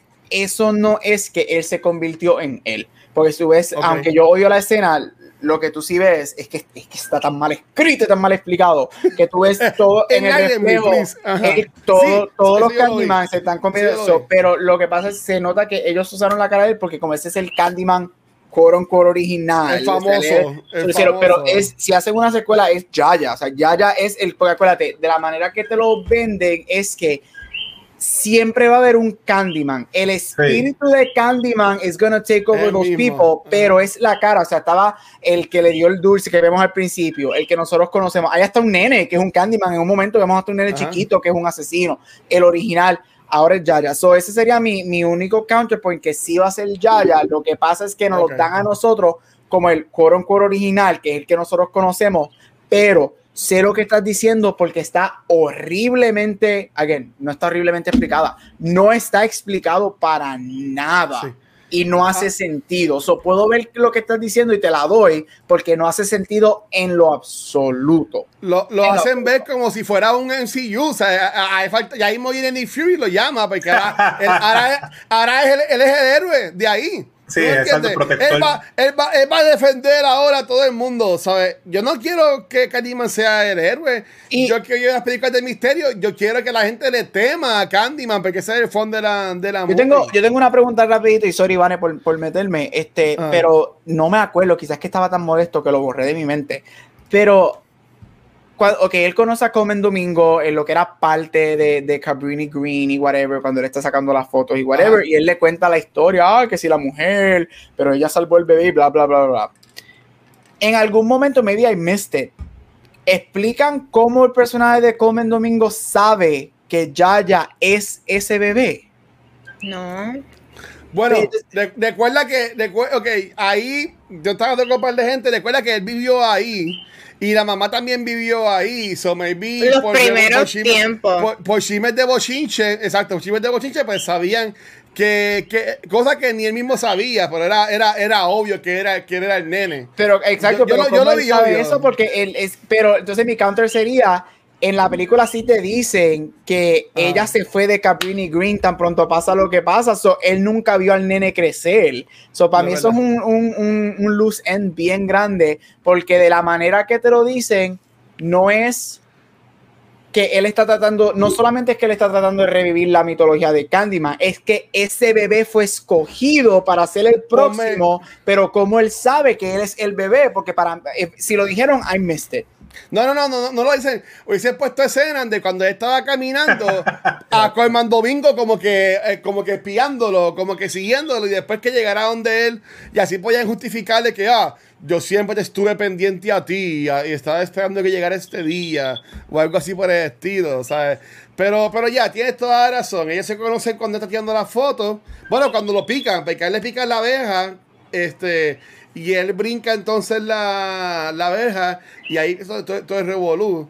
So, so yeah, en verdad, como que yo no entendí, tampoco entendí por qué, por qué él coge a la muchacha, a Tiona Paris, porque él la cogía a ella y como que la rapta para después estar hablando con ella de lo más chilling en la oficina. eso eso es lo único que sí yo entendí, aunque no me gustó. eso es lo único que sí está... Para asustarme. Eso es para asustarme, básicamente. Eso está, eso está explained. Eso es lo... Eh, pero está mal explained. Y ahí es donde yo digo que ahí es donde me encanta, y me hubiese encantado que se quedara con la mitología del original, porque él la necesita a ella porque él sabía que le iba a morir, él sabía que en ese momento que le iba a morir, pero él la necesitaba a ella para que continúe la historia. Acuérdate, esto es un mito que la historia se mantiene de voz en voz. So, ella es la, la, que, la que va a trabajar en, marketing. Oh, ella es la que ella dice, pasó esto y esto y esto, y se lo dice una persona, y, ah, esta persona me dijo esto, y, que, y eso, y eso está mal escrito y mal puesto, pero eso es el route que a mí me hubiese gustado que cogieran si lo hubiesen hecho bien, porque ella es el ejemplo de eso, de que la metodología de Candyman sigue por las historias que se están diciendo. Que lo, que lo deja al final, porque ella cuando llama al esposo, ella se está riendo a lo último cuando llama al Candyman. So, ella, ella sí se puede entender que para secuelas que van a pasar direct to streaming service, de Universal cuando lo pongan. Este, ella, me imagino que será la que ya esté llevando el mensaje y de seguro va a ser por el arte, porque ella va a seguir, asumo yo, con esto del arte y el nombre del esposo, novio, marinoyo, whatever, va a ser bien famoso porque la gente lo está batando a él con esto de Candyman. So, nada, yo entiendo que tienen punta para jalar, este, para sacar, pienso yo. Bueno, yo quería decir algo rapidito en cuanto al personaje de, en cuanto a Tony Todd, para mí era bien necesario que trajeran a Tony Todd si la película está mal escrita, eso no es mi problema. Yo tenía que verlo en esta movie. ¿Por qué? Porque él es el Candyman original. Si la película quisieron añadir un hype de Candymans, haciendo, si la película hubiese sido enfocada en crímenes raciales, completamente throughout all the movie, pues yo te entiendo que probablemente Tony Todd no tenía que salir quizás en la movie porque nos íbamos a enfocar episódicamente, no sé, en los crímenes raciales, ok, pero al no explorar eso, pues Tonita tiene que salir completamente eso. Para mí como fan de la primera, qué bueno que lo trajeron, la película está mal escrita, todo está mal, pues obviously no funciona, hubiese funcionado mejor como una serie, la serie de Candyman, donde exploramos todos los crímenes raciales y de cada persona que se va convirtiendo en Candyman con una estética como la que hicieron con lo de eh, Lovecraft Country, algo así, que explorara esos temas, pero bien hecho, porque esa serie lo hizo bien y pues aquí se pudo haber sido, tenía todo para hacerlo. So, hubiese preferido si la película hace de distintos Candyman, pues que le hicieran en serie, y si no, directamente secuela, pudo haber sido una película sin los otros Candyman y simplemente con el personaje de Tony Todd de Candyman y ya hubiese funcionado. Quería rápido tocar el tema. Ustedes sabían que en los early 2000 se trató de hacer una precuela de Candyman donde exploraban eh, la historia de amor del personaje y Helen. ¿Les hubiese gustado ver esa versión de la película? A mí sí, tendría más sentido. Claro. Sí. Sí, sí. Aunque a mí me gustó que ellos cuentan lo de Helen como si fuera, de nuevo, no sabemos qué pasó porque vimos la, la primera película, pero ellos cuentan lo de Helen como si también fuera un, un, Urban Legend. Un Urban Legend. Y eso, y, again, eso es lo que es grandioso porque el eh, Candyman, la original, abre con eso, like, let me tell you a story, ya está grabando. y mira, lo que se voy a decir, yo estoy con Vane, eso de los crímenes raciales, porque en la primera te explican qué pasa, con el primero es porque él era negro y, se, enamoró de la muchacha blanca en los, en los 1800 y whatever. Tiene peso.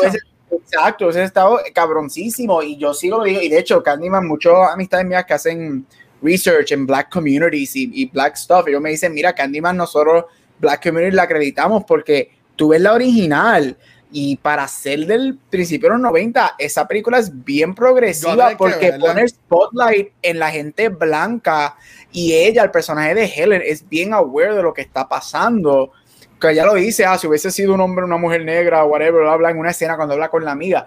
Y so, again, los elementos estaban ahí, mano, porque habían elementos hasta desde la primera que tú podías utilizar. ¿Dónde, dónde, dónde tuviste la, la original? ¿Está en algún streaming service? Yo la vi en, yo la, te- yo la vi en Peacock. Yo la tengo en Peacock. Vamos, voy a ver- voy a ver si la veo a este si que va a sufrir un poquito. ¿Verdad, Peacock? Déjame, déjame asegurar. Está en 2.99 o 3.99 en Prime alquilándola. Eh, En está baratita, está baratita. Apple, Apple TV Plus me dice que queda esquilándola, como que no me tira papico. Pues nada, No, no que está gratis. después. Este, Ok. so sí, hubiésemos preferido ver esa película. Hablando de todo eso, ¿creen que deberían de haber secuelas? ¿Creen que debería ser Yaya Abdul? ¿Creen que si van a hacerla, para mí, pues que se haya otro Candyman? Yo creo que ya la historia de Yaya y aparentemente el crimen racial que hicieron al final, pues por eso es Va- que él es Candyman, será. Yo pienso que van a haber secuelas, Ah, pero no. a mí no me gustaría que. Yo no creo que ni Tayona ni Yaya regresarían. No, ni yo, no Porque ni ya- deberían porque- de salir. Porque te, te llegan a Paris ya ahora con el MCU, ya obviamente o sea, va, va a estar cobrando más, me imagino. Ya ya también está creciendo un montón como, como estrella. Recuerden que esta película se grabó hace par de años atrás. ¿sabes? Esta película se tardó Sí. un montón. Sé que yo, de seguro va, va a salir, pero va a ser con un choro de C-Actors y van a ser 20 secuelas como las de American Pie. O, o como las que también hubieron de Candyman, que Candyman también tuvo un par de secuelas Sí. que, las, que las ignoraron. Sí, yo, no la, yo, yo no. Ya eh, está en evidencia lo que acabas de mencionar. La 2 y la 3 no son grandes. La 2 es ok, es watchable. La 3 para mí es malísima. Este, esta no fue tan bien recibida este, por mucha gente. So I wouldn't do it. Este, yeah, I wouldn't, I wouldn't do it. Déjala ahí, Sí. déjala, déjala ahí. Burn it with fire, como ella en la primera al final. ¿Y tu Chizo? Se, se fuera, mira, está en Tubi con anuncios gratis la primera. Este. Ah, pues ahí está. Mira, yo, yo, yo conocí a Tubi los otros días. Nice. Pues mira, eso, eso fue algo de lo que me molestó, porque las películas de horror no necesitas hacerte un seto de que vienen secuelas, porque las películas de horror hacen secuelas, porque como dijo Vanetti, cuestan bien poco y hacen de esto. Ajá. Cuando el tipo le dice Candyman is the whole hive, yo dije, diablo, el Candyman Cinematic Universe.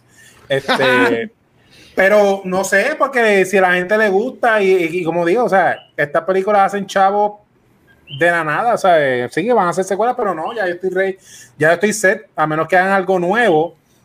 Estaría bien triste yo aquí este, asumiendo, como si me metiera en la mente de Jordan, Peele, porque tanto la película de Oz y Get Out este, hablan, o sea, expresan muy bien el tema de la metáfora del horror con, con, con, el- con la de esto social y que sea Candyman, que es lo que va a pasar. Candyman es la que le va a dar chavo, la que le va a dar secuela.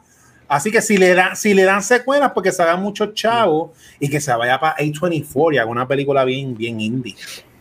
Sí, ¿no? y, y también me sorprendió que Clive, Clive Barker tampoco no tuvo nada que ver con la movie. So, también No. eso estuvo medio, me- medio weird. Eh, que es como que dice el padre del horror de los 90, por decirlo así. Él no tuvo nada que ver con la película. so, eso estaba medio, medio raro también. So, Corillo, aquí no está Gabriel, pero sabemos No. lo que él piensa de Sí. la movie. ¿Recomendamos la película? I mean, sí, Véanla, ¿tú me véanla. entiendes? Véanla. Si te gustó la Ah. primera, chequeala. Quizás si esta es la primera entrada tuya a esta franquicia, no tenga las expectativas de nosotros y quizás te la disfrutes un montón. Exacto. Probablemente un Gen Z se la disfruta porque no necesariamente le importe si brinda tributo a la primera, si es tan diferente y quizás apela a su estética and that's it. Hasta aquí esto, Gabriel. Watcher. Gabriel dice que no la recomienda.